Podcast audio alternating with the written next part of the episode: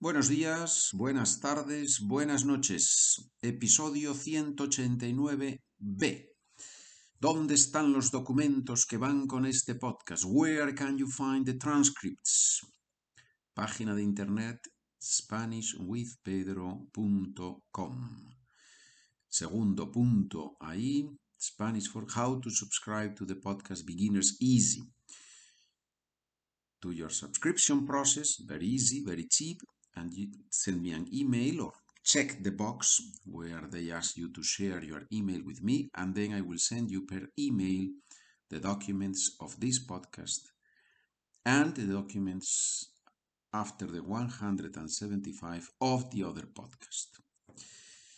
Estamos hablando de aficiones. La última pregunta fue si era verdad que pintas muy bien o no. Y la persona respondió, si pintara muy bien, pasaría mucho tiempo haciéndolo, pero soy solo un aficionado. Siguiente pregunta, ¿cómo se lesionó tu novia? It happened playing volleyball with some friends. She jumped and she fell on the wrong foot. Or she fell badly.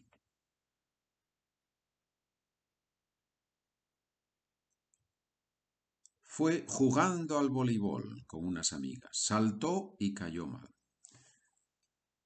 Uso muy interesante del verbo ir más gerundio. Fue, perdón, no del verbo ir, del verbo ser más gerundio. Fue jugando al voleibol con unas amigas. Saltó y cayó mal. Fue haciendo esto, fue comiendo, fue eh, viajando. Cuando, ¿cómo te pasó algo? Fue más gerundio para explicar cómo pasó algo, ¿sí? ¿Cómo te enamoraste del español? Fue escuchando una canción en español de Julio Iglesias y... Muy bien, Julio Iglesias ya no, perdón, Julio Iglesias no, Enrique Iglesias, ya Julio Iglesias ya no lo conoce nadie casi, ¿no? No es verdad, no es verdad, pero probablemente ya no es un, un cantante de moda, Julio Iglesias. ¿De dónde has sacado ese jersey tan bonito? Jersey es una palabra curiosa porque en inglés jersey se usa para deportes, ¿verdad? Pero en español, por lo menos en España, creo que en otros países no, pero en España usamos la palabra jersey para suéter. Curiosamente, sí, es un cruce ahí de, de palabras interesante.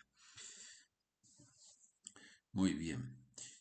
Y mm, entonces, ¿cómo era la pregunta? Ah, ¿De dónde has sacado ese jersey tan bonito? ¿De dónde has sacado ese jersey tan bonito? ¿Qué significa sacar en este contexto? ¿De dónde has sacado ese jersey tan bonito? Pues, ¿dónde has obtenido? ¿Cómo es que llevas ese jersey tan bonito? Respuesta, My aunt has knitted it for me. You know that she loves, she enjoys knitting and sewing.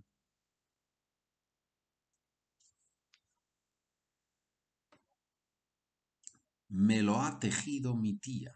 Ya sabes que disfruta tejiendo y cosiendo.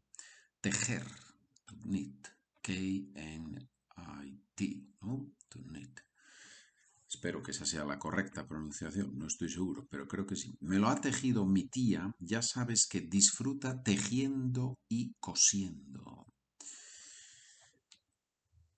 ¿Cómo está tan en forma tu padre?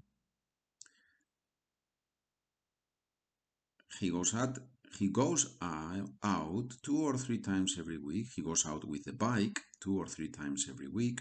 You know that he is very athletic.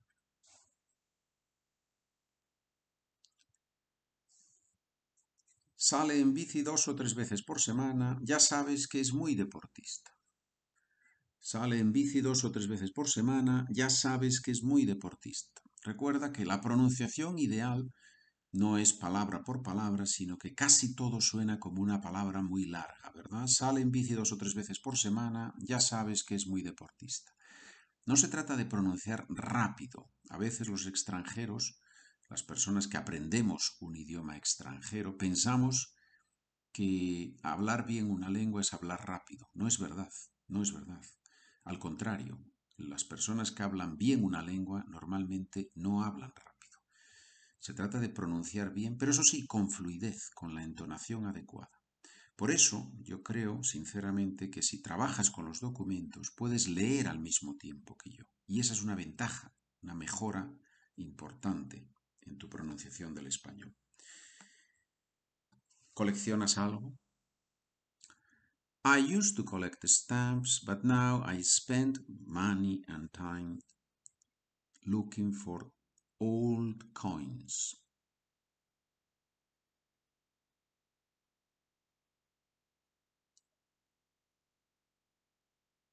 Antes coleccionaba sellos, pero ahora me dedico a buscar monedas antiguas.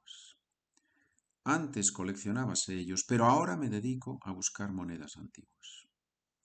¿Estudias español por afición o por obligación? It's a hobby, but I love it so much, I like it so much that I spend the whole day singing in Spanish.